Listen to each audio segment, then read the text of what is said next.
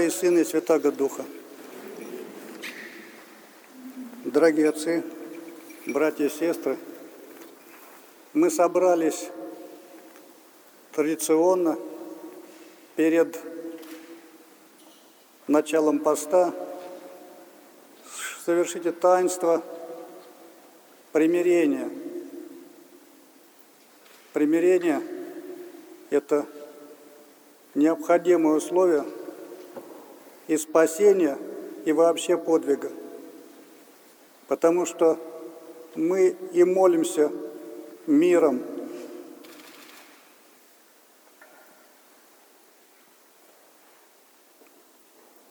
Пост – это учеба воздержания, это инструмент такой телесный во многом, но делание должно быть духовное.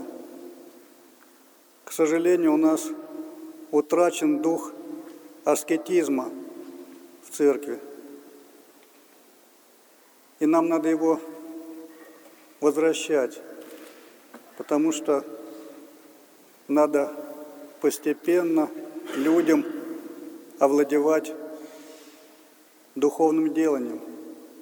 Вот одно из духовных упражнений, и не совсем простых, а даже очень непростых, это как раз умение примириться, уметь прощать. Потому что просто так проглотить свою обиду, особенно когда не можем ее выместить на ближних, на начальстве, это совсем не значит, что простить. Простить это значит просто забыть о том, что было, даже когда настанет момент новой стычки, так скажем, чтобы прежнее уже не вспоминалось. Забыл, закопал, порешил свою проблему. И от этого зависит ни много ни мало, а спасение человека. Как написано, если отпустите грехи ближним, то и Господь отпустит, не отпустите, и Господь вам ваши грехи не простит. Поэтому действительно непростое делание. Так же, как и множество других духовных деланий. И вот этому надо учить свою паству. Когда был молодым священником, пришел на приход, но много говорил бабушкам от, скажем, епископа Игнатия. И для них это было откровением, что действительно надо не просто учиться в храм ходить, кому свечку поставить, а в общем как заниматься самим собой и преуспевать в добродетелях. Конечно, самое главное – самим показывать пример добродетелей. И надо понимать, что мы все одна семья. Семья – это не приход, а епархия. Пока я был священником, я тоже в полноте этого не понимал – Но ставший архиереем, я понял это как-то мгновенно, что церковная единица – это не приход, а епархия, большая семья. И в первую очередь ближние архиереи – это как бы его дети, священники, которых он посылает, а весь народ – это одна большая семья, так оно, собственно, и есть так Богом задумано. Раньше епархии были по нашим меркам очень маленькие, а сейчас они огромные, а были еще больше. Вот милостью Божией из нашей епархии выделилась епархия Алапаевская, и на самом деле как будто сняли дополнительный груз с души, и есть какое-то немалое облегчение в этом. И не потому, что мы убежали от паствы, а Господь дал Алапаевской пастве нового пастыря, нового архиерея, другого архиерея. Слава Богу! В свое время я перешел с городского прихода на приход сельский по благословению архиерея и по своему желанию. Так сложилось. И одной из причин было как раз то, что приход был городской, я понимал, что я не могу эту паству окормлять должным образом. Она большая очень. Сколько бы ни старался, понимаю, что я не дорабатываю, сил нету. И было чувство ответственности за этих людей, за все, что происходит. Поэтому, когда перешел на маленький приход, где вот паствы было на порядок меньше – Действительно, как будто какой-то груз тоже от части спал. В этом смысле, может быть, большой приход такой обильный – это больше испытания для клирика.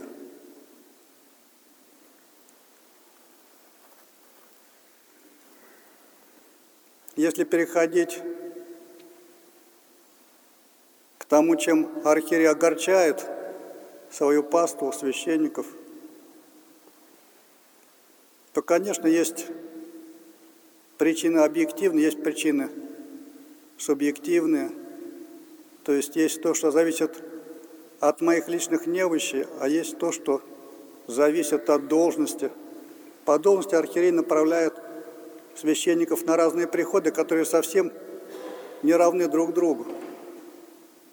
Собственно, мы, духовенство, да и вообще все христиане, это не сборище инвалидов, а воинство Христово. По крайней мере, в первые времена это было более распространено, а сейчас мы все прикидываемся больными и немощными. Надо постараться все-таки встать пред воинство, особенно духовенству – с точки зрения вот такой количественной, у нас около сотни человек, несколько меньше клириков в епархии сейчас. Надеемся, будет больше. Но по армейскому такому разряду у нас где-то около роты воинской. И понятно, что воины, они занимают разные позиции – где-то есть очень тяжелые, где-то более выгодные, кто-то почти в тылу находится, а кто-то на горячей точке. Это неизбежно. И очень трудно сделать такой выбор, кого куда направить, и каждому приходится нести свой крест. Кому-то более тяжелый. Понятно, он изнемогает, его семья изнемогает, у него искушение. И даже знаем, наши семьи у клириков иногда разваливаются по этим причинам. Но когда сильна воинская часть, когда солдаты друг друга поддерживают, когда нет вот этой дедовщины, унижения, а наоборот поддержка. Поэтому очень важно, что то, что происходит так объективно, мы можем исправить во многом. То есть приход, на котором большая паства – ну, соответственно, и доходы больше. Он даже без моего особого распоряжения может пригласить священника с дальнего прихода, чтобы он приезжал, помогал служить, совершать требоисполнения и, соответственно, получать некоторую материальную поддержку. То есть надо друг друга поддерживать, а совсем не наоборот. Вот мы собрались сегодня, в каком-то смысле отчасти по принуждению. То есть архиерей пригласил вас быть здесь сегодня, на вечерней вы здесь практически все явились. Но важно не только примириться с архиереем, что крайне важно перешагнуть через свои обиды, а архиерею примириться, еще больше полюбить священников. Но вам и между собой надо примириться, поэтому мы и собрались все вместе. Потому что если какой-то священник ведет себя нерадиво, то это пятно на всю церковь. И не столько молва о хороших клириках распространяется, сколько о плохих клириках. И на всех клириков ложится печать. Поэтому, совершая проступки, мы согрешаем против церкви, против своих же братьев. Если какой-то приход пытается уклониться от общей, от общей тягла, от налогов, от трудов, от участия в эпархиальной жизни, другим тяжелее достается. Поэтому тот, кто старается увильнуть от общих трудов, по сути, он виноват перед остальными пастырями, ну и перед пастой в целом. То есть поэтому нам есть о чем просить прощения друг у друга. Если мы будем друг друга поддерживать, то, в общем, и паста будет брать с нас пример. Но есть и примеры отрицательные, когда и в благочине, даже в одном храме, священники живут не очень мирно. Это знаю по рапортам и по жизни, то, что происходит. Вот это, но по большому счету и по маленькому счету никуда не годится. Надо это пересматривать, переисправлять. И если мы друг друга угрызаем, священники, то, в общем, и паства уходит, и доходы уходят, если уж о доходы беспокоиться. А если дружно живем, поддержим, то и паства вокруг таких пастырей собираются. И, в общем, приход не живет бедно, не бедствует. Есть народные мудрости, которые говорят, каков поп, такой и приход не с первого дня, но постепенно оно так и складывается. От одного человека люди бегут, а другого, к другому наоборот приходят. Поэтому будем просить друг у друга прощения, понимать, что мы не лучше других, что другим священникам так же тяжело, как и нам. А нашим священникам действительно жить тяжело здесь, в нашей епархии, поэтому у нас и не хватает клириков. Есть епархии, где из клириков целая очередь, которая просится в епархию. У нас такой очереди в нашей епархии, к сожалению, нету. Мы это знаем, поэтому надо стараться друг друга поддерживать, как-то выживать. Ну и пастор должна понимать, что она, в общем, тоже содержит приходы, поддерживает священников. Поэтому это тоже достаточно важно. У нас трудные времена. Они просто простые времена не наступили, пока еще для нас. Храмы разрушены. Паства невоцерковленная, духовно невежественная.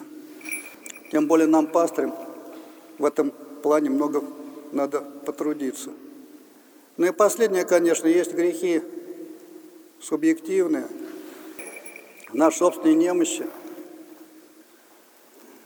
И первый архиерей, с которым я познакомился близко, точнее второй уже, но архиерей, который я служил, который меня рукополагал, после рукоположения, направляя на приход, он мне сказал, чем мы их учили в семинарии перед выпуском – что не надо перед паствой трясти своими немощами, своими грехами. Паства не поймет, когда вы будете говорить, какие вы грешники, там все свои немощи будете перед ними выкладывать.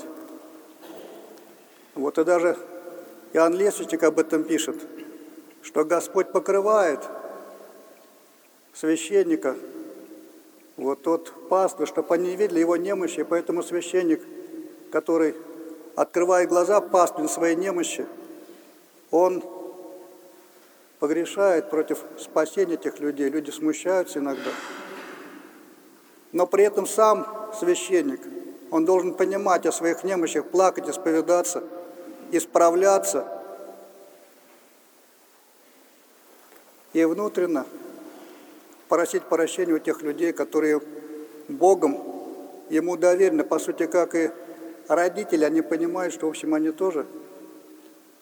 Не семи пядей во лбу, и когда дети вырастают, часто родители чувствуют себя виноватыми перед детьми, что не дали им доброму научить не сумели, на путь правильно не наставили, тоже важно.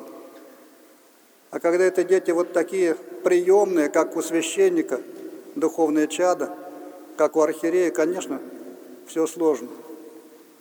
Поэтому они и без нашей подсказки видят наши немощи. Не надо им подсказывать, они увидят и того, чего нету. Не надо не оправдываться особенно. Не надо и трясти, открывать свои грехи. Но сами мы должны сознавать и свои огрехи, немощи, несовершенства. И помнить о своих падениях, которые тоже иногда бывают попущением Божьим, исправляться, вставать, дальше продолжать служить Богу. Вот я свои немощи но мне кажется, понимаю, сознаю. Вот, и сознавая немощи, хотел просить не побиения своего, которого, может быть, и заслуживаю за много, но просить так же, как у Бога милости и снисхождения и молитвы, так же, как и священники. То есть, если верите моей немощи, которые действительно немощи, или которые вам только кажутся, что они есть.